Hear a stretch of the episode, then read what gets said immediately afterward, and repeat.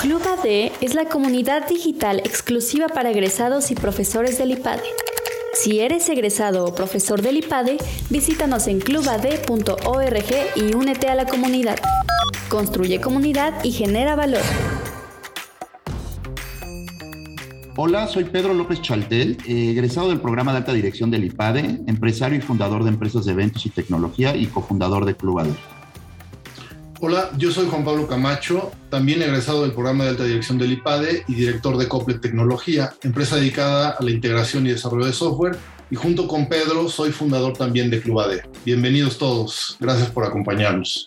Gracias, JP. Hoy estamos de manteles largos. Estamos muy contentos porque nos acompaña Brenda Estefan.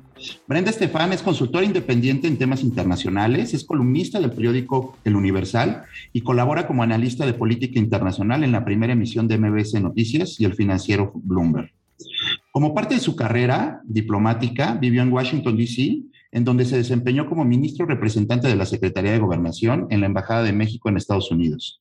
En esta posición se hizo cargo de negociaciones bilaterales sobre diversos temas como seguridad nacional, inteligencia, protocolos de prevención de violencia fronteriza, infra infraestructura crítica, seguridad portuaria y aeroportuaria, entre otros. También en Washington fue consultora del Banco Interamericano de Desarrollo, el BID, en temas de seguridad ciudadana en América Latina y el Caribe. Un temazo del cual también ahorita nos vas a platicar un poquito, Brenda. En México, Brenda fue jefa de oficina de, del presidente de la Cámara de Diputados y colaboró en la Secretaría de Gobernación, ocupando los cargos de la coordinación de asuntos internacionales del secretario, del secretario de Gobernación y asesora senior para temas internacionales de la Subsecretaría de Población, Migración y Asuntos Religiosos. Brenda es licenciada en Relaciones Internacionales por la Universidad Iberoamericana y tiene maestría en Gestión de Desarrollo Internacional por la London School of Economics. Es candidata a doctora en Gestión Estratégica y Políticas del Desarrollo. Cursó el programa de alta dirección de empresa del IPADE y fue parte del programa de visitantes de la Unión Europea y del seminario de líderes globales de la Universidad de Georgetown.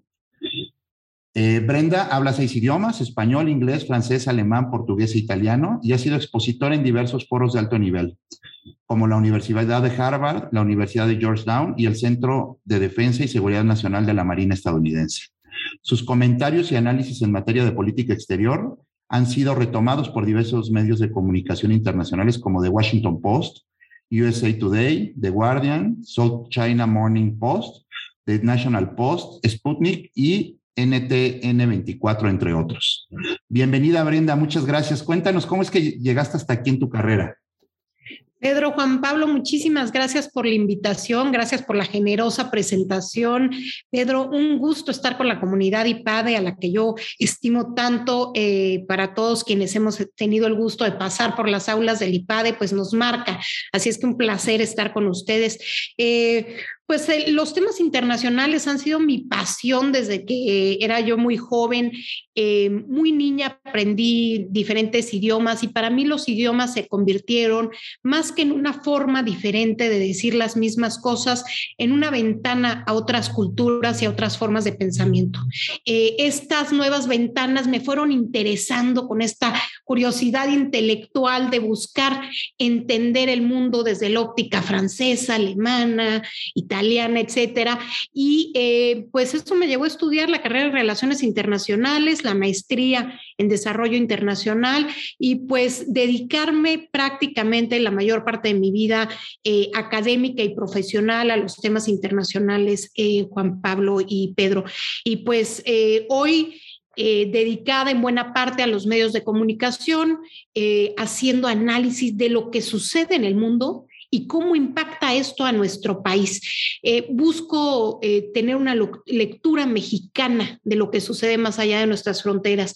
Con frecuencia lo que hacemos es una mera traducción del Washington Post o del New York Times y pensar que eso es eh, la política internacional, cuando desde luego, sin menoscabo de la, de la valía que tienen estos medios, pues sí tienen con frecuencia un sesgo cuando se trata del papel de Estados Unidos en el mundo. De manera que lo que intento es buscar en las coyunturas actuales, tener información de diferentes fuentes en tiempo real, en diferentes idiomas y tratar de buscar un entendimiento desde la óptica mexicana de lo que sucede en otros países, eh, Pedro.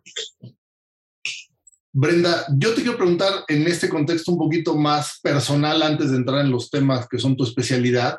Eh, tú como mujer, ¿cómo has visto o, a qué retos te has enfrentado en este desarrollo para llegar al punto donde estás de una especialista tan reconocida y con, tanto, eh, digamos, experiencia en, este medio? ¿Qué retos has tenido tú como mujer? Juan Pablo, es una excelente pregunta, sin duda, para quienes formamos parte de esta generación de mujeres que tienen una vida profesional activa.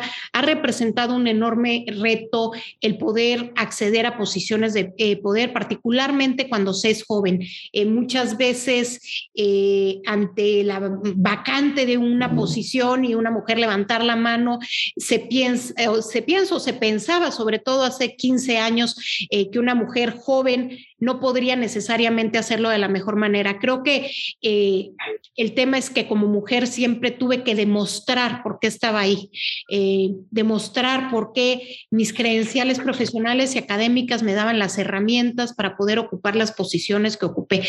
Y sin duda, eh, pues sí, situaciones incómodas, comentarios machistas, en donde a veces como mujer no, no tenemos mucha idea de cómo actuar o cómo responder eh, pero gracias a que hay eh, gente que cree en las mujeres, gente que nos ha dado las oportunidades, y me refiero tanto a mujeres como a hombres, eh, pues eh, hoy vemos una mucho mayor participación de las mujeres en los espacios de toma de decisión. Falta mucho por hacer, sin duda, pero creo que vamos caminando en la dirección correcta. Yo tuve la oportunidad de ser candidata a diputada federal en el 2008, hace ya 13 años, y en ese momento yo era la única mujer joven candidata en el, en el Valle de Toluca y, hoy en cualquier elección hay un buen número de candidatas mujeres, eh, mujeres jóvenes, y yo creo que eso son buenas noticias. Y lo mismo sucede también en las empresas. Cada vez son más los nombres de las mujeres que ocupan posiciones eh, de alto nivel directivas. Como decía, falta mucho por hacer. Creo que es importante que haya eh, políticas empresariales y políticas públicas dirigidas a generar una mayor equidad para el acceso a la mujer al, mundo laboral, particularmente en lo que tiene que ver con la maternidad, con las eh, estancias infantiles, guarderías, etcétera, y también eh, políticas públicas em, enfocadas a que el hombre tenga también espacio y tiempo para tener un mayor involucramiento en el hogar, de manera que haya espacios más equitativos, Juan Pablo. Sí, no tengo duda, no tengo duda de que estamos en la era de las mujeres y por eso me encanta hablar con mujeres exitosas como tú. Eh, te quiero preguntar, Brenda, dos cosas más personales antes de entrarle al tema de, política nacional e internacional, que es ahí donde, donde eh, sé que nos vas a ilustrar bastante. Dos cosas. Una, ¿en qué momento decidiste que querías ser analista política? ¿En qué, cuál, cuál, fue el momento de, decisión en tu vida? Y otro, que no me quiero quedar con la curiosidad, ¿cómo es que aprendiste seis idiomas? Cuéntanos. Mira, el primero, curiosamente, en el IPADE. Em, yo había dedicado mi vida profesional a estos temas, pero no al, a los medios de comunicación, no al dar una conferencia como tal. Y en el IPADE justamente se dio el ataque a estos centros nocturnos en París por parte del Estado Islámico eh, y algunos compañeros me dijeron, oye, ¿por qué no nos cuentas qué es el Estado Islámico, cómo nace? Entonces les dije, bueno, pues si nos dan oportunidad aquí en el IPADE, al final de las clases, un día yo les puedo aquí hacer una explicación en, de manera informal en el pizarrón. Y resulta que eh, pues que me fue bien, que les gustó, que algunos me empezaron a decir, oye, me gustaría que vinieras a mi empresa y que platicaras en mi junta de consejo sobre el horizonte para el siguiente año en el mundo. Y entonces a partir de ahí empecé a ver que podía compartir ese conocimiento y esa pasión en otros espacios y busqué entrar a los medios de comunicación, pero digamos que ese fue el despertar, el momento del clic y realmente tenía... En un espacio diseñado para empresarios, por cierto, ¿no? Qué interesante además que te, que te dio por el lado político, ¿no? Que también, bueno, vamos, es un tema de emprendedurismo también desde la perspectiva de poder tener la oportunidad de ir a platicar con empresas, hacerles coaching de este estilo, ¿no? Sí, y sabes qué, qué, pasa? Que cuando tienes ese diferenciador, ¿no? O sea, finalmente yo no eh, tenía un bagaje empresarial tan amplio como el que tenían mis compañeros, pero justamente yo tenía una óptica diferente que les resultaba interesante. Entonces buscas ese diferenciador y te das cuenta que eso es lo que puedes eh, posicionar, digamos, si lo ves desde una óptica empresarial o de ventas. Em, y sí, y el tema de los idiomas, eh, pues mira, fui a una escuela bilingüe desde niña, entonces aprendí inglés desde muy pequeña. Em, después eh, empecé a estudiar francés en secundaria, lo llevaba en, el colegio, pero me empecé a ir algunos veranos, afortunadamente tenía la oportunidad de, ir a Francia.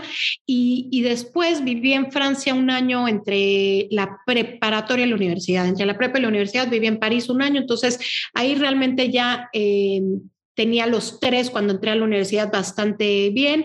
Después toda la carrera estudié italiano en paralelo de todas mis carreras, llevé clases de italiano en la Ibero, yo estudié la carrera en la Ibero, y siempre una materia adicional de italiano los cuatro años y medio de la carrera. Y después me fui a estudiar la maestría a Londres y terminando la maestría me fui a Italia a trabajar eh, un tiempo y entonces estuve viviendo en Florencia y en Milán y ahí eh, pues eh, ya era italiano también palomial italiano, digamos, y entonces se volvió ya una especie de entre hobby y pasión que, dije, pues, ¿cuál es el que sigue? Y entonces empecé a estudiar alemán, eh, regresé a México y en paralelo de mis quehaceres profesionales tomé clases de alemán en el Goethe Institute y eh, tuve la oportunidad de irme a vivir a Alemania cuatro meses en el 2011. Es decir, creo que la, siempre tuve la oportunidad de tener el balance entre estudiarlo en la escuela y poder eh, vivir en el país al menos unos meses. Es donde verdaderamente se aprende, ¿no? Practicarlo en, campo, ¿no? Que es fundamental para poder tener el dominio de un idioma. Fundamental. Y después me metí al portugués, ya después de haber vivido en Alemania, dije, pues me meto al portugués. El portugués realmente, para quienes no hablen, eh, pues es el más sencillo de todos los que he estudiado. Eh, no deja de ser un idioma diferente, requiere esfuerzo, pero una vez que ya había aprendido tantos, como que aprendes a aprender idiomas. Y entonces el francés, digo, el portugués, no he vivido en un país eh, donde se hable como idioma, pero lo aprendí y de manera más o menos fácil lo pude, este pues eh, llegar a dominar. Y ahora estoy estudiando árabe, que sería el séptimo. Ah, es, un, es un reto enorme. Eh, ya aprendí a leer, ya aprendí a escribir, ¿no? Ya, ya conozco un poco la escritura, pero sí es un reto enorme, es un, un idioma muy complicado, pero que eh, me motiva porque además me es muy útil para mis quehaceres profesionales. Buenísimo, ¿no? Qué, qué, interesante, eso, eso es muy, muy interesante. Y no cualquiera tiene esa capacidad de procesar tantos idiomas eh, al mismo tiempo, ¿no? Porque finalmente los traes todos en la cabeza y eh, luego suele suceder que ah, confundes uno con otro. Bueno, a mí me pasa prácticamente con el inglés y el español, tratando de hablar eh, inglés, pero bueno, es, es, muy interesante. Ahora sí, Brenda, este, entrando al tema ya de, de las cuestiones profesionales, la primera pregunta que te queremos hacer es, ¿Tú qué opinión tienes en relación a que la gente común y corriente, los empresarios, la gente de a pie que no son políticos o que no están metidos en estos temas, eh, ¿qué, recomiendas o por qué crees que este grupo de personas al que pertenecemos la mayoría de la población debe estar enterado de temas de política internacional? ¿Cuál, es, cuál sería la razón principal para poder eh, obligarnos a estar en esos temas? Mira, yo creo que el mejor ejemplo nos lo da la pandemia. Sin ir eh, demasiado lejos, eh, creo que es importante eh, tener en cuenta que lo que estamos viviendo hoy, esta enorme crisis económica, sanitaria, que vive prácticamente pues todo, todo el mundo en diferente medida, pues viene de otro país, llega a México, inicia en China, llega a México, es disruptiva en todos los sentidos, es disruptiva para el gobierno, es disruptiva para los empresarios, es disruptiva para la vida educativa y eh, nos obliga a replantear muchas cosas, pero pensar que es algo que viene de fuera y que la solución, entre comillas, que es la vacuna, también viene de fuera y el gobierno como todos los demás gobiernos, se ha visto obligado a tener que hacer esfuerzos diplomáticos importantes para poder tener acceso a la vacuna. Es decir, el, problema vino de fuera, la solución también. Eh, y en ese sentido me parece un excelente ejemplo para entender que por más que queramos aislarnos y por más que queramos pensar que México siendo un país tan extenso geográficamente, pues puede vivir al margen de lo que suceda en el exterior, pues no es el caso. En, en materia económica está clarísimo, el 80% de nuestras exportaciones van a, a nuestro vecino país del norte, la relación con Estados Unidos es fundamental en ese sentido, las remesas que son cruciales para la economía mexicana. Eh, hay 36 millones de mexicanos o mexicanoamericanos que viven en los Estados Unidos, de manera que la relación con Estados Unidos eh, y el entendimiento de ella, tanto desde el ámbito privado, eh, público como del privado, es fundamental, Juan Pablo.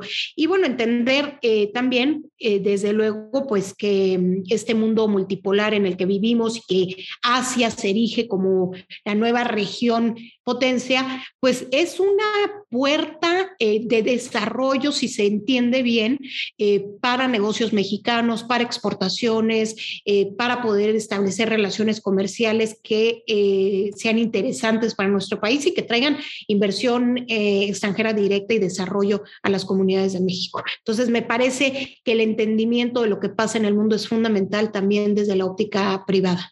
Claro, y, es muy poco productivo, muy poco útil pensar en encerrarnos y regresarnos a, a otras épocas donde pues, no, no se buscaba ningún tipo de relación internacional. Entonces, en, en, ese sentido, creo que coincido contigo absolutamente de que debemos involucrarnos más como empresarios, como ciudadanos comunes, para entender y poder tomar decisiones adecuadas en ese sentido, ¿no? Hay, un, México es uno de los países del mundo que tiene más tratados de libre comercio, sin embargo, no se explotan realmente, muchos de ellos parecen letra muerta, porque un tratado de libre comercio, un papel no garantiza que se establezca el comercio entre dos países, en realidad se requiere eh, de conexiones entre empresarios, de intercambios estudiantiles, de entender más la cultura del otro país, de que la infraestructura se construya, nuestra infraestructura está totalmente dirigida hacia el norte, necesitamos necesitamos mayor infraestructura hacia el Pacífico. Es decir, eh, hay una serie de pasos adicionales a la mera firma de un papel para poder realmente eh, sacar jugo de, estas, eh, de estos acuerdos comerciales. a mí me gustaría conocer tu opinión un poquito más adelante sobre hacia dónde va México, ¿no? O hacia dónde deberíamos de voltear a ver los empresarios, hacia dónde debería estar dirigida la política exterior de México, mirando hacia Asia, hacia la Unión Europea, hacia Inglaterra, sobre todo en temas económicos y empresariales. Pero antes de eso te quisiera preguntar, y esta es una duda que, que, me, que supongo muchos debemos de tener, ¿dónde se gestan los grandes problemas entre naciones? ¿Cómo está esta geopolítica organizada? Veo hace unos años, Brenda, temas eh, que estaban, digamos, en discusión como temas de ciberseguridad, de medio ambiente, de derechos humanos y migración, que es un tema, ahorita que te quiero preguntar un poquito más adelante más, porque además coincidimos, tengo muchas coincidencias contigo, entre ellas que antes de trabajar en Naciones Unidas, como te comentaba antes de que entramos aquí, yo trabajé en el Instituto Nacional de Migración y también estoy muy ligado a temas, estoy muy ligado a temas de migración. Pero bueno, la pregunta en particular es, ¿dónde se están gestando los problemas? Pareciera hoy que el tema eh, político internacional son las vacunas también, ¿no? Estas eh, ha, hecho ya que haya un tema fuerte en términos de política exterior, hay un tema de desarrollo de cómo se están reactivando los países a partir de las vacunas. ¿Dónde se gestan hoy los problemas internacionales que hay que estar observando? Sí, Pedro, mira, estamos siendo testigos de un cambio muy importante. Pasamos de un sistema de naciones establecido con la paz de Westfalia, donde realmente se constituyen los estados-naciones y vivimos eh, en un eh, mundo en donde los enfrentamientos eran entre países, ¿no? Eran estados, naciones, eran los, los actores de las guerras. Entonces, por eso se entiende cuando hablamos de la Primera o de la Segunda Guerra Mundial, se entiende que un grupo de países estaban aliados en contra de otro grupo de países. Hoy este, este tipo de amenazas y de guerras se desdibujan ante otras amenazas. En realidad, los actores no gubernamentales transnacionales se convierten fundamentales y por ello se entiéndase eh, el crimen organizado, por ejemplo. El crimen organizado es hoy un eh, actor transnacional no gubernamental fundamental para entender eh, las luchas de poder que existen actualmente. Y como el crimen organizado se puede entender también el tema de la ciberseguridad. un tema fundamental para los años a venir, eh, porque así como en algún momento la amenaza nuclear era la mayor amenaza global que, que, que, digamos, se tuvo que hacer todos estos esfuerzos diplomáticos para entender que de volverse a utilizar las armas eh, nucleares podría haber una destrucción total.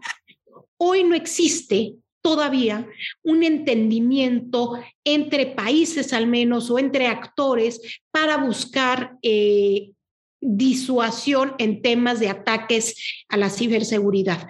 El problema es que si no hay un entendimiento claro y pues un tema del que Juan Pablo nos puede hablar, eh, nos puede hablar pero la trazabilidad es compleja, a diferencia de un ataque en tiempos pasados donde había una bomba y era claro que el ataque venía del gobierno estadounidense, Hoy es difícil establecer eh, de dónde viene el ataque, aun si em, los hackers son rusos, pueden estar en territorio estadounidense, trabajar con un servidor eh, de otro país. Bangladesh, ajá. Es complejo realmente la trazabilidad, pero sí es fundamental por ello que se unan esfuerzos públicos de un gobierno que actualmente no está preparado, y un gobierno, me refiero a los gobiernos del mundo, no están preparados para cooperar ante este tipo de amenazas. Se requiere hoy ser más creativos, salir de los canales tradicionales de la seguridad eh, para abarcar estas áreas que son fundamentales para la humanidad en el futuro, porque a veces perdemos de vista que eh, las infraestructuras críticas de los países, es decir, la electricidad, el agua, los aeropuertos, están basados en sistemas digitales hoy en día. Y de haber un ataque, pues puede haber daños brutales eh, para los países, ¿no? No solamente económicos, sino en términos de vidas también. Entonces, creo que estamos siendo testigos de este cambio de, amenazas de Estados países con ideologías diferentes a actores eh, que juegan fuera de las eh, barreras fronterizas que no se detienen en una frontera y que hoy eh, son elementos claves para la seguridad eh, y estabilidad del mundo y por lo tanto para la seguridad, la seguridad y estabilidad de las empresas. Muchos de estas amenazas pegan de manera importante a las empresas y, a los empresarios y eh, se encuentran a veces desprotegidos de ellos. Ya en Estados Unidos existe un buen número de empresas de consultoría que se dedican precisamente a esto, a dar consultoría para apoyar a las empresas en buscar protección de amenazas a la seguridad que puedan ser eh, sanitarias, eh, digitales, eh, del crimen, etcétera, que a veces el Estado está siendo incapaz de proveer seguridad en estos. En, no, no, no, lo sabía, digamos, en un enfoque tan integral, ¿no? Que, claro, como, como dice Brenda, es, un impacto que pega en todas las áreas del quehacer humano, porque cada vez somos más dependientes de la tecnología, de los procesos basados en, tecnología e intercambios de información, y cada vez estamos más expuestos en términos de la información que estamos publicando todos los días en todas las redes sociales, en todos los sistemas bancarios, en todos los sistemas gubernamentales donde se manejan nuestros datos.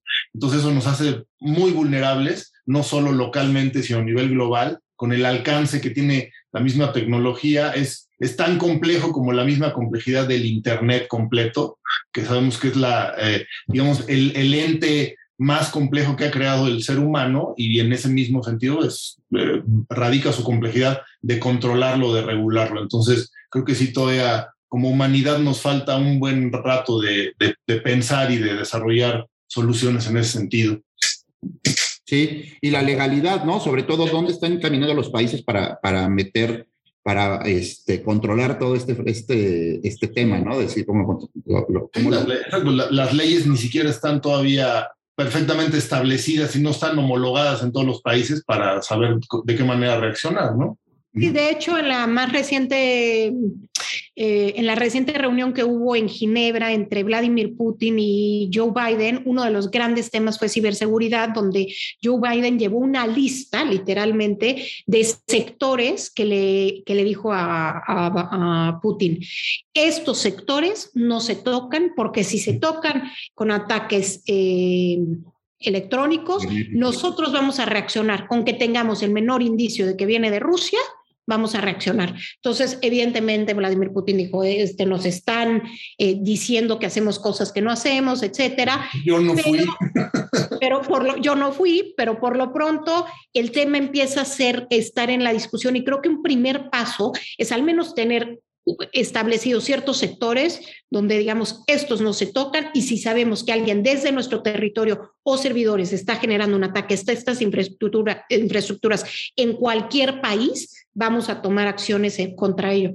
Eso sería un primer paso fundamental. Correcto. Bueno, ahora eh, eh, cambiando un poquito de tema, pero en este mismo sentido de los riesgos globales que, que enfrenta la humanidad, eh, hablando del tema del cambio climático, esto que es tan traído, tan llevado, tan, yo en, mi perspectiva personal, inclusive hasta medio romantizado en algunos casos o exagerado tal vez, pero bueno, que tiene un impacto real. ¿Y tú, tú cómo ves como experta en estos temas globales el impacto de los temas de, o, la cuestión del cambio climático sobre las economías de los países y sobre todo la relación entre los países, creo que también es algo que ha generado muchísima eh, preocupación a nivel mundial. ¿Qué, qué impacto tienen esos temas? Eh, a principios de agosto, el panel intergubernamental de cambio climático eh, publicó un estudio muy preocupante en el cual dice no es que no es que tengamos el tiempo encima, es que ya vamos tarde. Se prevé que haya un calentamiento de 1.5 grados centígrados en menos de una década, lo cual tendrá consecuencias devastadoras.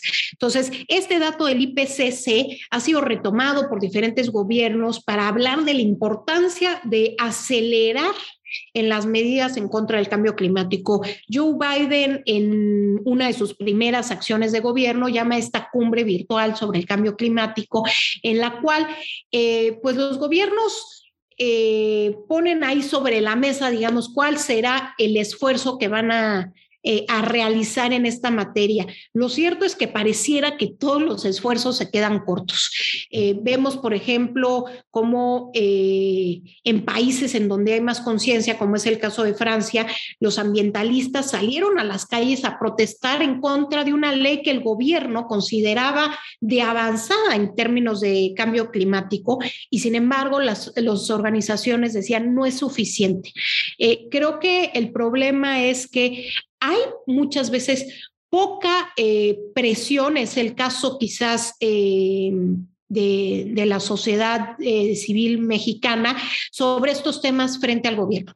Creo que debemos entender la, la importancia de las decisiones a nivel transgeneracional y cómo va a impactar a las futuras generaciones el tema del cambio climático. Y por futuras generaciones no hablo de 30 años o 40 años después de nosotros, me refiero a los próximos 10, 15 años. Eh, los tomadores de decisiones muchas veces tienen los incentivos electorales y políticos que son mucho más inmediatos y dejan de lado inversiones en materia climática que son de más largo aliento para privilegiar eh, sus grupos políticos o intereses políticos. Entonces, creo que ahí no hay esfuerzo eh, que sea en vano en materia de cambio climático. Creo que todo esfuerzo suma y que tenemos como sociedad civil el compromiso de poner nuestro grano de arena y de eh, presionar a nuestros gobernantes para que tomen medidas eh, más definitivas en contra del cambio climático, que en el caso de México, por ejemplo, es muy lamentable eh, pues lo que sucede actualmente y la falta de interés en el tema por parte del gobierno. Sí, Brenda, ¿crees, y un poco, digamos, más desde el orden filosófico tal vez, que nos hemos equivocado como humanidad?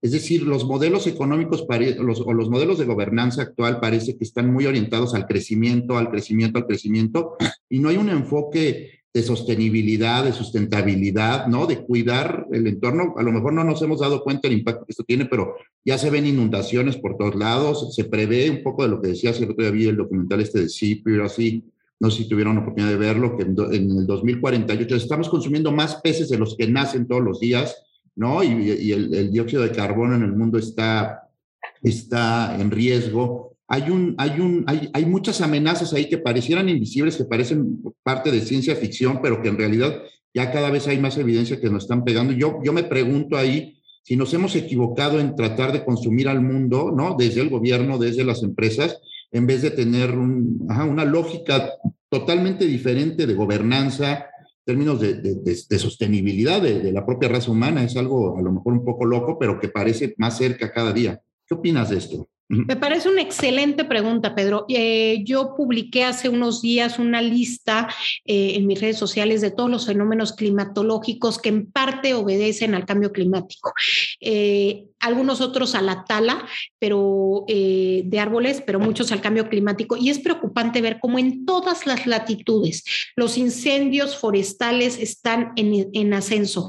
No es solamente un tema de California, que nos queda más cerca, es un tema de Turquía, de Grecia, quienes tuvieron oportunidad de ver en las noticias eh, hace un par de semanas los incendios forestales en Turquía, en Grecia, realmente fueron devastadores, pero está sucediendo también en África, está sucediendo en zonas de Italia, particularmente en el sur, en la Julia.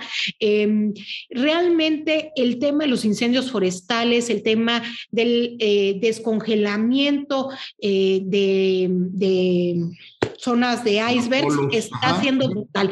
Y, y es es interesante cuando vamos a los datos históricos de los cuales se tiene registro, cómo se están rompiendo continuamente estos eh, récords, porque estamos llegando a niveles que verdaderamente eh, ponen en riesgo eh, la vida como la conocemos. Entonces, creo que tu reflexión es muy pertinente, Pedro, y yo agregaría un elemento adicional. Por un lado, el cambio climático y el tema de sostenibilidad, y por otro lado, el tema eh, de un desarrollo inclusivo, incluyente.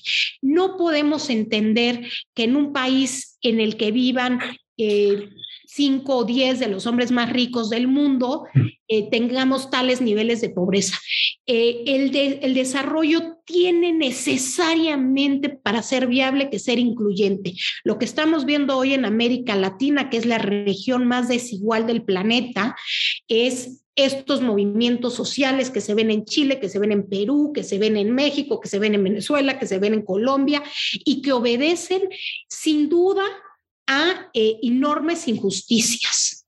Entonces, eh, creo que el modelo y lo que está pasando ahora, este cisma que estamos viendo, obedece una crisis profunda en la cual no se ha entendido que el problema no es estar a favor del socialismo o a favor del capitalismo. Me parece que eh, ese es un falso debate, digamos, sino que más allá de la óptica eh, que se tiene hoy en día, lo que se debe de buscar sí es políticas sociales incluyentes, políticas económicas incluyentes, eh, que el desarrollo realmente sea más equitativo y abra oportunidades de desarrollo y de movilidad social para aquellas personas que tienen eh, situaciones más desfavorecidas. Y en la medida en que los gobiernos no entiendan que tiene que haber una visión eh, social, eh, que vaya aparejada del crecimiento económico, seguiremos teniendo este tipo de en algunos lugares se manifiesta como una revolución, en otros lugares se manifiesta con una elección política como la que vemos en México.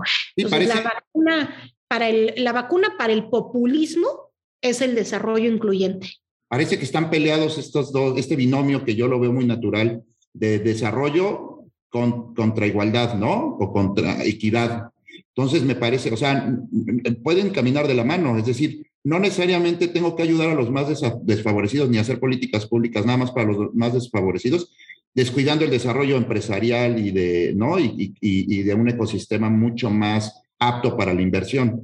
de hecho, los organismos internacionales, particularmente la OSD, eh, cambió mucho su enfoque de tener un enfoque de crecimiento a uno de desarrollo incluyente, pero, pero aparejado de crecimiento, es decir, no se trata de regalar dinero, se trata de generar políticas que puedan eh, eh, generar mejores de condiciones de vida para la población en general, de manera que no haya este enojo que eh, se pueda manifestar a través de violencia, de, bueno, el tema de Colombia es es un ejemplo clarísimo, ¿no? O sea, estas manifestaciones violentas en todo el país, bloqueos, etcétera, que este, desde luego muchas veces son utilizadas por grupos de extrema derecha, sin duda, y por grupos de vándalos, eso no hay duda, y sucede en todos lados. Ante el caos. todo el mundo busca sacar provecho de, de, eso, ¿no? Sin duda, pero digamos que si hay un, hay un terreno baldío seco, eh, y, si, y si tú avientas una chispa, pues es mucho más fácil que prenda. Pero si el terreno lo tienes medianamente este, regado y medianamente con vida, pues no va a prender. O sea, este eh, enojo se convierte y esta falta de oportunidades se convierte en caldo de cultivo para los grupos violentos. De acuerdo, muy bien.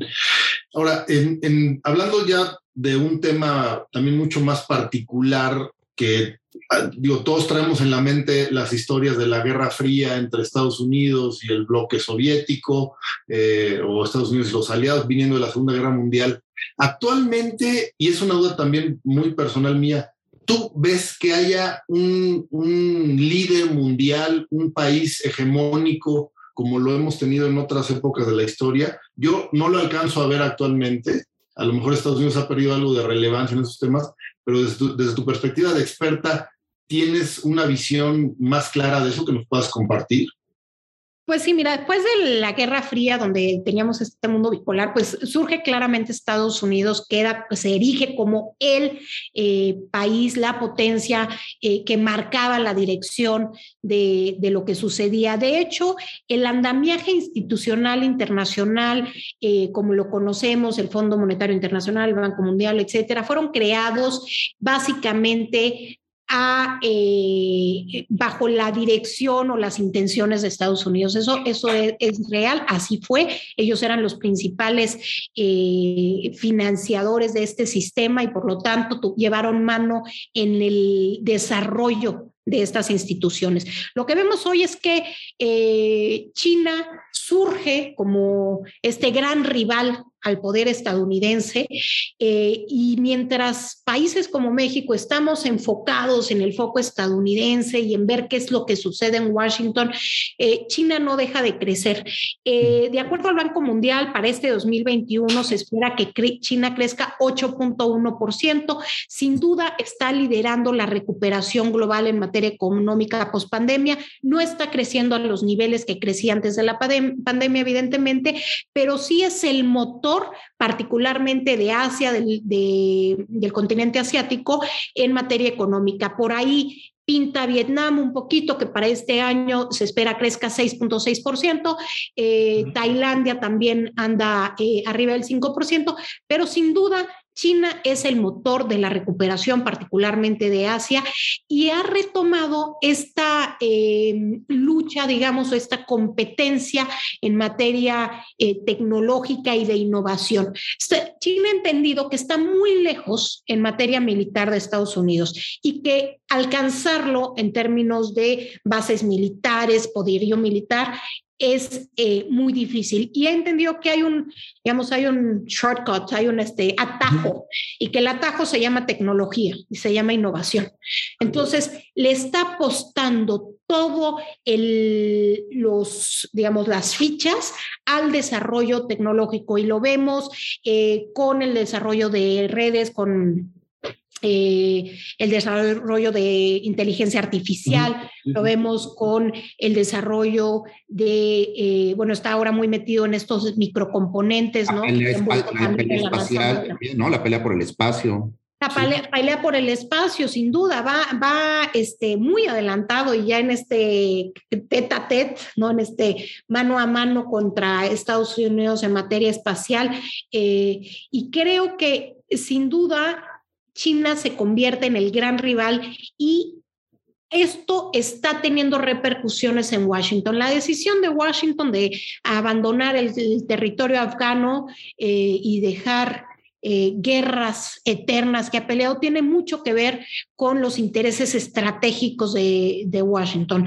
Se entiende que ya no es estratégico Medio Oriente, que ya no es estratégico estar en Irak o Afganistán, que hay que concentrar los recursos financieros, militares, eh, humanos en, eh, la lucha contra China, fundamentalmente. O sea, creo que una razón fundamental de la retirada estadounidense de Afganistán tiene que ver con la rivalidad con China y la importancia que le están dando en Washington a este tema. Entonces, eh, sin duda Rusia es, es, un jugador. Rusia, eh, después de la anexión de Crimea, ah, hace unos años recibió una serie de eh, sanciones de la comunidad internacional que le han pegado a la economía rusa.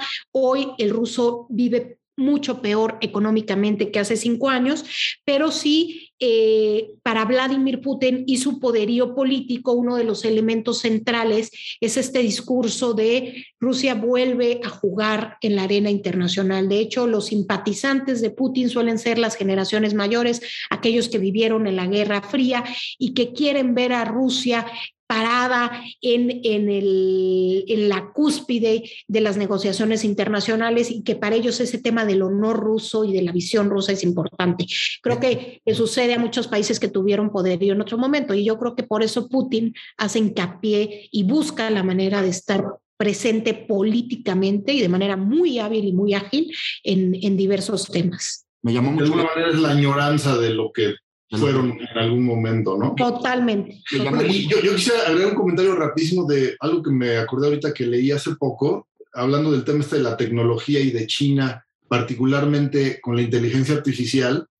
Eh, eh, hay un dato publicado en donde no recuerdo si era una relación de 1 a 10 o de 1 a 100, eh, la cantidad de expertos que están sacando al mercado tanto China como Estados Unidos eh, para inteligencia artificial particularmente, y China le lleva años luz, eh, al menos en capacidad de, gente, en capacidad de manos para producir esa tecnología, y ya hay una preocupación en Estados Unidos, en el gobierno, por tratar de empezar a competir con China, porque saben que ahí hay buena parte del desarrollo y del potencial de muchas cuestiones que vienen eh, directamente o dependen de alguna manera de este concepto. Entonces creo que es un dato muy interesante porque habla justo esto que tú nos dices, de que China ya encontró el camino por va a poder competir de una manera mucho menos tal vez eh, agresiva o violenta contra, dentro del, entorno mundial, ¿no? me llamó mucho la atención lo que decías ahorita, Brenda, sobre, el, sobre este tema de Rusia y de este dominio, ¿no? De las antiguas generaciones de, de personas. Cuando tuve la oportunidad de estar en el Mundial de Fútbol y, me, y conocí muchas personas como estos ahora siervos de la nación en México que pensé en algún momento que tal vez tenían este propósito, pero era evangelizar gente. O sea, a eso se trata. Y hay toda una especie de Biblia en términos políticos y de la noción que uno debe de tener de su propio país, que le van, que hay un ejército de gente que les va inculcando el día a día a, los propios rusos y que son gente pagada por el gobierno. Me llamó bastante la atención. Pero bueno, te quiero preguntar así de manera súper directa, ¿México y Estados Unidos o México y China? No, mira, nosotros este, estamos ligados por geografía a Estados Unidos. Tenemos una frontera de más de 3.000 kilómetros, eh, tenemos, como decía ya, más de 35 millones de mexicanos y mexicanoamericanos en Estados Unidos que envían remesas fundamentales para nuestra economía. De manera, me parece que no es una opción entre, no se puede, eh, aquí no aplica lo de no se puede chiflar y comer pinole, aquí se tiene que chiflar y comer pinole. Entonces, tenemos que mantener la relación con Estados Unidos fluida, ágil, dinámica y fortalecer los lazos con Asia. Creo que ahí la habilidad diplomática mexicana será fundamental para sin necesariamente eh, tensar la relación con Washington, que tradicionalmente nos ve como un espacio de influencia estadounidense, poder, eh, sin tensar esa relación, fortalecer los, los lazos con Asia, con China, con Japón, con Corea, pero particularmente eh, con el gigante asiático. Y, me gustaría, por ejemplo, decir en, en seguimiento a lo que decía Juan Pablo, algunos datos que me parecen relevantes de China. China es el segundo inversionista del mundo en investigación y desarrollo y su tasa de crecimiento en este rubro en los últimos años es cuatro veces mayor a la de Estados Unidos. Es decir, aunque va por atrás de Estados Unidos, está invirtiendo una tasa mucho mayor eh, que los Estados Unidos. Hoy, nueve de las 20 mayores empresas de alta tecnología en el mundo son chinas, es decir, prácticamente el 50%. Eh, es decir, en cuanto a poder duro, duro y la famosa ruta de la seda, esta iniciativa que ha lanzado Beijing para poder extender sus tentáculos de inversión, eh, pues es, es, es, brutal lo que ha logrado en muy pocos años. Uno eh, va a, a, países como Sri Lanka y todas las inversiones que hay en puertos, en puentes, etcétera, son inversiones chinas que están ligadas a condiciones de las relaciones diplomáticas de un país en otro. Entonces, eh, no ha escatimado Pekín esfuerzos para, para aumentar su conectividad eh, en esa materia a través del, de la ruta de la seda y em, y también hablar de, de eh, la creación del primer sistema del cable submarino de propiedad privada china, que va a ser de 12 mil kilómetros de fibra óptica y va a conectar Europa, Asia y África y tiene como nombre PIS. Esto eh, hay por ahí un artículo que publiqué en el Universal que se llama Del inglés al mandarín y que justamente habla de estos temas. Ahí son algunos de los datos que, eh, que publiqué en el artículo, pero habla justamente del poderío chino y de cómo el poder suave estadounidense sigue siendo fundamental, como el idioma estadounidense sigue siendo la lengua franca y el American Way of Life sigue teniendo un peso y cómo China tiene un enorme reto en materia de poder suave. Eh, y en, y en esta diplomacia cultural. Pero eh, volviendo, Pedro, a tu pregunta, creo que tienen que ser las dos. Eh, China sabe mucho más del mundo de lo que el mundo sabe de China. Entonces, ellos sí han eh, desplegado esfuerzos para conocer eh, los diferentes países, economías y funcionamientos, y el mundo ha sido poco este, agresivo, digamos, en conocer más cómo funciona China.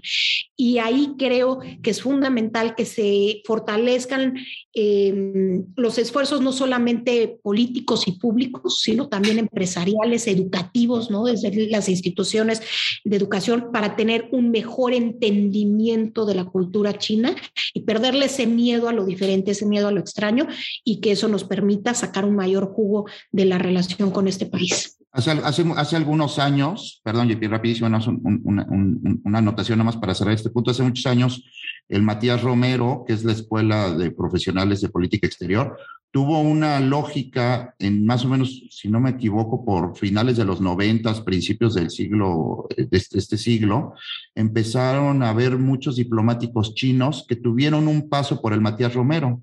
Es decir, la política exterior mexicana en hace tiempo se vinculó mucho con estudiantes chinos para que vinieran, hicieran pequeños eh, trabajos en, en, en México, en el Matías Romero, en la Escuela de Política Exterior de México, y eso derivó muchos años después en una sensibilidad, un cariño, una mejor, eh, un mejor relacionamiento de muchos funcionarios que luego fueron embajadores, cónsules alrededor del mundo. Y eso hizo más fuertes las relaciones con China por un tiempo. Eso valdría la pena que lo recuperaran en parte de la estrategia, estas estrategias invisibles que en política exterior luego no se ven, pero que van haciendo, que van siendo escenarios que un país en algún momento leyó de futuro y que al final le pudieron, que le trajeron dividendos porque se fortalecieron las, las conexiones.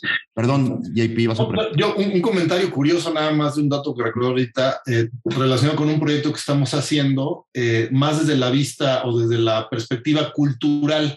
Todos tenemos la referencia de que culturalmente quien influencia más en el mundo pues, ha sido los países anglosajones, Estados Unidos, Inglaterra, en la música, el cine, etcétera. Pero resulta, y eso lo sé de buena fuente, que China está en un esfuerzo desesperado por adquirir los derechos de la mayor cantidad posible de música que puede. Eh, resulta que una empresa china acaba de comprar casi la, totalidad del catálogo de Warner Music, es el más grande, hablando de música en el mundo, y, lo acaba de comprar China. Ya son socios de, la mayor parte del, digamos, de este acervo cultural que tiene que ver con la música, con los derechos de autor, y, están en este esfuerzo de comprar. Y, eso lo sé porque han, están en pláticas con quien tiene en México la mayor cantidad de derechos de autor sobre la música música mexicana, música internacional, que es, eh, bueno, esta empresa de grupo Radio Fórmula. Que es eh, FAM. Yo, creo que China entendió perfectamente que su reto, eh, o sea, no le va a apostar a lo militar, le va a apostar a la comunicación, a la infraestructura, a la tecnología, pero está entendiendo también la importancia de lo cultural, de ahí esfuerzos como el que dices. De hecho, también ha desplegado institutos Confucio, que son estos institutos como de cultura china a lo largo del mundo que buscan promover eh, pues los valores, la cultura, la lengua china de manera creciente. A pesar de ello y a pesar de sus esfuerzos y de la relevancia demográfica que tiene China con sus eh, pues más de 1.400 millones de habitantes, sigue eh, teniendo un enorme reto para poder alcanzar Estados Unidos en términos de eh, el posicionamiento cultural. Lo que tú decías, Juan Pablo, es fundamental, este imperialismo eh, lingüístico que obedece un poco primero al, al, imperialismo de Gran Bretaña y después seguido, o sea, un siglo de imperialismo británico seguido por un siglo estadounidense, pues dieron como consecuencia que el, Estado, el inglés se posicionara como la lengua franca internacional, eh, pero creo que, que China, como dices, está entendiendo esto y está haciendo esfuerzos para para, contrarrestarlo a través de eh, elementos como el que dices de la música. Para ir cerrando, Brenda, antes de preguntarte algunas, eh, algunas este, cositas de nuestra última sección, te quiero preguntar, el, yo no sé si porque crecí en esa formación de, globalización, ¿no? Fue cuando me, me, tocó estudiar comercio internacional y siempre estaba, eh, o sea, siempre he sido un convencido de los bloques. Me parece que en términos del cuidado del medio ambiente, geográficos, del, del comercio que permiten la, las, eh, compartir fronteras, hay una gran oportunidad para México. Me parece que México sí, o sea, te preguntaba hace ratito México, Estados Unidos o México, China. Yo creo que México debe de, o sea, de manera natural, Estados Unidos ser, o sea, debería ser un socio mucho más importante de lo que ha sido. Y a pesar de que sí, hoy estamos muy fuertes en ese sentido, te quiero preguntar, ¿por qué nos, qué, qué falta para tener un bloque más sólido con Canadá y Estados Unidos, ¿no? Ya hay un acuerdo de libre comercio, es muy sabido cuáles son los alcances, las limitaciones que tiene, pero en realidad, pues la, verdad de las cosas es que México está rezagado contra Estados Unidos y, Canadá. ¿Qué nos falta, no? yo creo que el mercado debe ser, nuestro mercado debe ser el mundo. O sea, circunscribir nuestro mercado a, una, a un país nos limita en términos de lo que podemos exportar. Eh, yo creo otra cosa, que muchos de los esfuerzos eh, de promoción eh, de exportaciones a veces están equivocados, es decir, se, se identifica que la que, no sé, que un producto, la miel es buena, la miel mexicana, y se lleva la miel a todo el, mundo y a todas las ferias se lleva la miel y a todos se presenta la miel. En realidad creo que los esfuerzos también tendrían que ser de inteligencia en aquellos países a donde queremos exportar, es decir, tener alianzas con organizaciones que nos permitan identificar cuáles son las necesidades y a partir de las necesidades eh, eh, generar nosotros la oferta. Es decir, un poco más, no de, de exportación, sino buscar ver con la óptica de ellos la necesidad de importación de productos mexicanos. Entonces, hay ejemplos interesantes de ello, por ejemplo, en el tema em, de la jonjolí en Japón, eh, un empresario mexicano identificó que, pues, que no tenían dónde, dónde sembrar este, estas cantidades de ajonjolí que consumen y que en México teníamos la capacidad de hacerlo. Entonces, primero identificas la necesidad y luego eh, ya generas la oferta. Me parece que esa es una manera mucho más eficiente de eh, promover el comercio exterior mexicano. Claro. Y, sabes que, eh, eh, Pedro, quisiera volver nada más brevemente a un tema que tocaste y que me parece importante, el tema de eh, Rusia y cómo se busca ideologizar a la gente y convencer así. creo que eso ha existido históricamente. Joe Biden ahora para diciembre está lanzando una cumbre internacional de las democracias. Pareciera que ahora un poco se está generando esta conciencia de que ya no es eh, derechas o izquierdas, sino dictaduras versus democracias, un mundo eh, donde, sea, donde hay libertad de expresión, donde hay libertad de prensa o un mundo donde hay eh, mucho mayor control. Estos esfuerzos de ideologizar a personas a través de células han existido históricamente y rinden frutos. Vladimir Putin en las urnas ganó las el último plebiscito para ver si podía modificar una serie de cosas, entre ellas la Constitución, para poder extender su mandato. Y lo ganó. Es decir, y lo ganó ampliamente. Sí pudo haber fraude, sí, sí había este, de, acusaciones de votos dobles, de que estuvieran votando en algunos eh, estacionamientos de las calles de manera, pero lo cierto es que ganó. Eh, lo mismo sucede también a veces en Cuba, en, en, em, en Venezuela. Hay algo que a nosotros desde fuera nos cuesta entender, que es este, como este lavado ¿no? de, de cerebro que viene desde un inicio y que obliga a consumir X tipo de información, X tipo de televisión y que va fortaleciendo ideas eh, muy eh, bien arraigadas entre los cubanos, entre los venezolanos y que apoyan a sus gobiernos. Si no los apoyaran, ya hubieran caído. Si no tuvieran apoyos, ya hubieran caído. Ahora, eh, este esfuerzo de Joe Biden, hay que decir que de repente en México buscamos este. prácticamente lo mismo, pero desde el otro lado, ¿no? digamos, con. Es, o sea, a ver. Lo pues mira, sobre todo a mí lo que me parece es un poco hueco, porque eh, nosotros, como no queríamos a, a, Donald Trump en México, quisimos ver a Joe Biden como el gran salvador. La realidad es que hay que verlo con óptica mexicana, no hay que ponernos la camiseta demócrata, hay que verlo desde México y también poder ser críticos del gobierno de Joe Biden en la justa medida, ¿no? Y creo que en ese sentido, eh, pues sus acciones y particularmente lo que acaba de suceder en Afganistán, pues no es un buen augurio de que sea un gobierno al que le interesen lo más mínimo los derechos humanos. Ni la democracia, ni la lucha por la democracia. Entonces, abandono a los afganos y a la democracia, etcétera, de una manera además muy caótica y catastrófica, pero este sí lanzó la cumbre eh, de las democracias. Entonces ahí eh, quizás un poco de, congruencia sería más necesaria para poder eh, abanderar esas causas. ¿no? Coincido contigo y también estamos en un momento de mucha transformación en términos de ver cuáles son los sistemas políticos que verdaderamente van a regir el mundo en el futuro, ¿no? O sea, ante tantos desafíos, estos temas bipartidistas, multipartidistas, de evangelización populista, de democratización, por otro lado, de, a mí me encanta el sistema chino que por si bien es súper corrupto, ¿no? Y que también ha ayudado a muchas élites del poder, pero que podría ser, o sea, se podría perfeccionar en este trabajo Estado, iniciativa privada, que ha dado muy buenos resultados. En México hay casos, por ejemplo, emblemáticos que a mí me gusta luego platicar en la tertulia, pero hay un caso ahí, por ejemplo, de Banorte siglo XXI, por ejemplo, que es, un, es una inversión Estado, ¿no? Del IMSS y de inversión privada, y que las inversiones que ponen son de las más exitosas en México, ¿no? Son casi invisibles ahí donde el Estado y la iniciativa privada pueden trabajar muy bien. A lo mejor esos modelos es hacia donde se va a mover el mundo tras el gran ejemplo que está dando China, ¿no?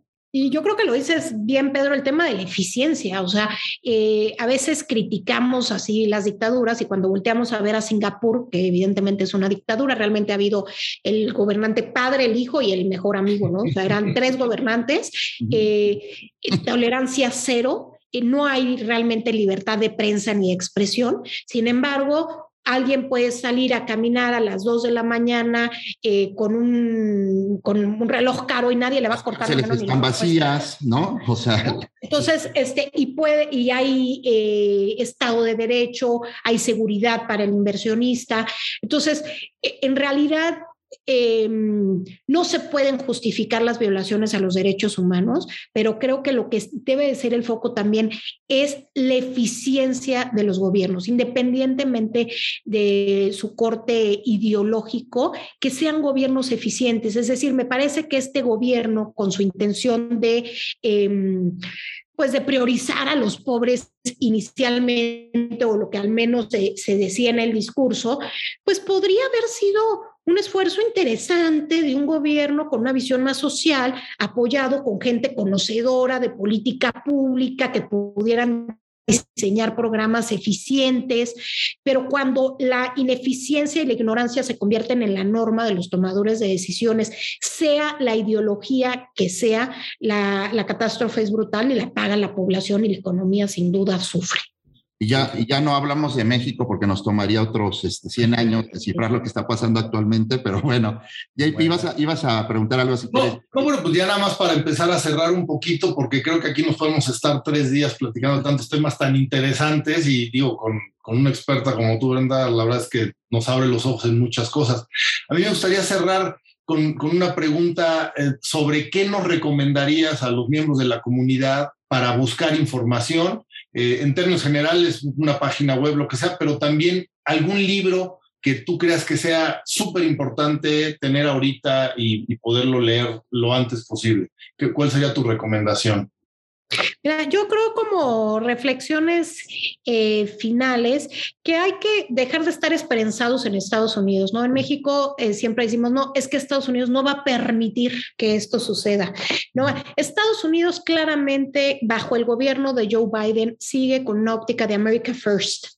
O sea, no lo dice abiertamente, pero claramente su toma de decisiones eh, y está, es evidente, ahora creo que Afganistán es un buen ejemplo de ello, es priorizar, por un lado, la lucha que tiene contra China y por otro lado, las clases medias estadounidenses. Esas son las prioridades del gobierno de Biden. Esas dos, la grande. control político de México, ni, ¿no? En tanto, aquí Evidentemente, el tema de la seguridad es su mayor preocupación. El tema de si cerraron las estancias infantiles o si este, los niños con cáncer o eso la no corrupción en México. No es una preocupación. El único tema que sí es una preocupación para Washington, eso es sin duda, tiene que ver con el crimen organizado y sobre todo cuando se convierte en un crimen organizado transnacional y no está enfocado solamente a México, tiene un enfoque regional de todos aquellos lugares donde está operando el crimen organizado y que pudiera desbordarse y generar caos en la región, ¿no? Ese es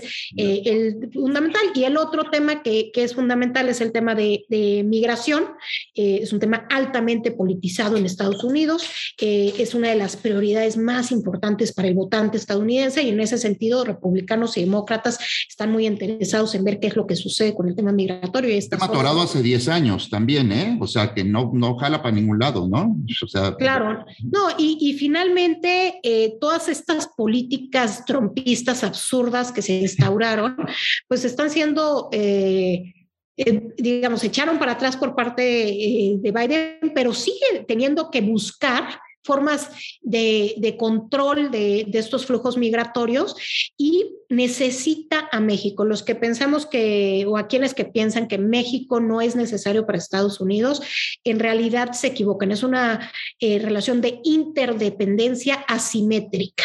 Sin duda es asimétrica, pero es interdependiente, sin duda. La frontera que tenemos tiene un valor para Estados Unidos en términos de seguridad, en términos de migración, en términos de economía. También la inversión y el comercio estadounidense hacia México es importante para la economía. Para muchos de los estados de la Unión Americana, México es el primero o segundo eh, destino de exportación de sus productos.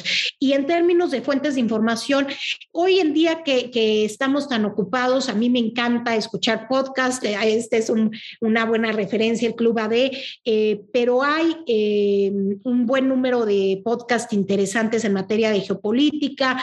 Hay uno que se llama The World Next Week, que te habla de lo que va a estar sucediendo. Hay otro que se llama NPR Politics. Eh, es un podcast muy chiquito de 15 20 minutos en donde te habla principalmente de qué se está jugando en Estados Unidos voy a ir aquí a mi lista de, de, los más vistos. referencias. NPR Politics. NPR Politics o NPR Up First. Okay. NPR es National Public Radio y entonces tiene sus, sus podcasts. Eh, los medios estadounidenses, como dije en un principio, tienen su sesgo, pero NPR es de los que pueden ser un poco más objetivos. Ese par este, son interesantes. Em, ah, Global Dispatches también es bueno. Yo eh, personalmente escucho muchas cosas en francés, en alemán y en italiano. Entonces, para que nos escuchan, eh, quienes nos escuchan y hablan eh, francés y les interesa, pues hay cosas como Le Monde de Vansois o mm, la Revue de Presse Internacional, que es una revisión de la prensa internacional todos los días, Affaires étrangères de France Culture. O sea, en realidad creo que eh, Les Enjeux Internationaux, que es de France Culture, en realidad, eh, en términos de podcast, creo que hay una enorme variedad eh, sobre temas geopolíticos y de política internacional. En particular, los franceses son buenos porque eh, tienen históricamente un interés por estos temas y una posición que juega. Controvertida siempre, ¿no? En, temas y también muy especializada. Y Perdón, dinos, dinos. No, no, no, no, dime, No, el libro, cuéntanos, danos tu libro para irnos. Libro. La verdad es que eh, yo leo mucho sobre el Medio Oriente, que es eh, una de mis áreas de mayor eh, expertise. El, el, el, excepcionalismo islámico, por ejemplo, es algo que estoy leyendo actualmente. Estoy leyendo algo sobre um, Syria from Within, ¿no? Siria desde adentro. Em, en términos de eh, política mexicano-estadounidense, creo que es una referencia obligada el uh, Woodrow Wilson Center. Eh, tienen un, el Mexico Institute y ellos tienen siempre, un think tank, ellos tienen siempre eh, ensayos, compilaciones interesantes respecto a la relación México-Estados Unidos. También en el Brookings Institute pueden encontrar cosas interesantes. Entonces, pues por ahí más o menos. Brenda, muchísimas gracias. Comprometerte que cualquier persona que quiera saber más de ti, de tus publicaciones o que tenga dudas o que te quiera, este, o que, te, o que quiera que le platiques a su empresa, a sus corporativos eh, sobre temas de política exterior y para que puedan tomar mejores decisiones en términos de, su, de la experiencia internacional o de la política tanto en México como internacional, te busca a través de Club AD no me resta más que agradecerte, ha sido una plática interesantísima. Para mí estos temas me apasionan, como te platicaba, crecí en esto, lo sigo, aunque ya soy empresario, lo sigo de cerca, estoy muy pegado a la política, creo que hay que hacer ciudadanía, creo que hay que estar metidos en estos temas, porque nosotros los ciudadanos somos precisamente los ejecutores en el día a día de todo lo que queremos hacer para transformar a, nuestro mundo, desde la elección de los políticos hasta no tirar basura en la calle y todo está interconectado. Entonces, para mí ha sido muy, muy enriquecedora esta plática. Te agradezco mucho que nos hayas acompañado. Un gusto, Pedro. Muchísimas gracias por la invitación, Juan Pablo. Igualmente, Brenda, muchísimas gracias. La verdad es que ha sido una plática súper rica, muy interesante, muy amena también. Tu forma de expresar las cosas este, lo, lo hace muy accesible para los que no somos expertos en esos temas. Y a mí no me queda más que agradecerle a la comunidad la atención, el eh, invitarlos a que estén al pendiente de todos los podcasts que publicamos y también que interactúen a través de la plataforma de Club AD. Ahí es donde tenemos las herramientas para formar y fortalecer esta comunidad de egresados del IPADE. Eh, agradeciéndoles a todos su atención y nos vemos la próxima. Muchísimas gracias a todos. Hasta la próxima. Un gusto haber estado con ustedes. Gracias por la invitación. Gracias. En clubad.org y comparte tu legado.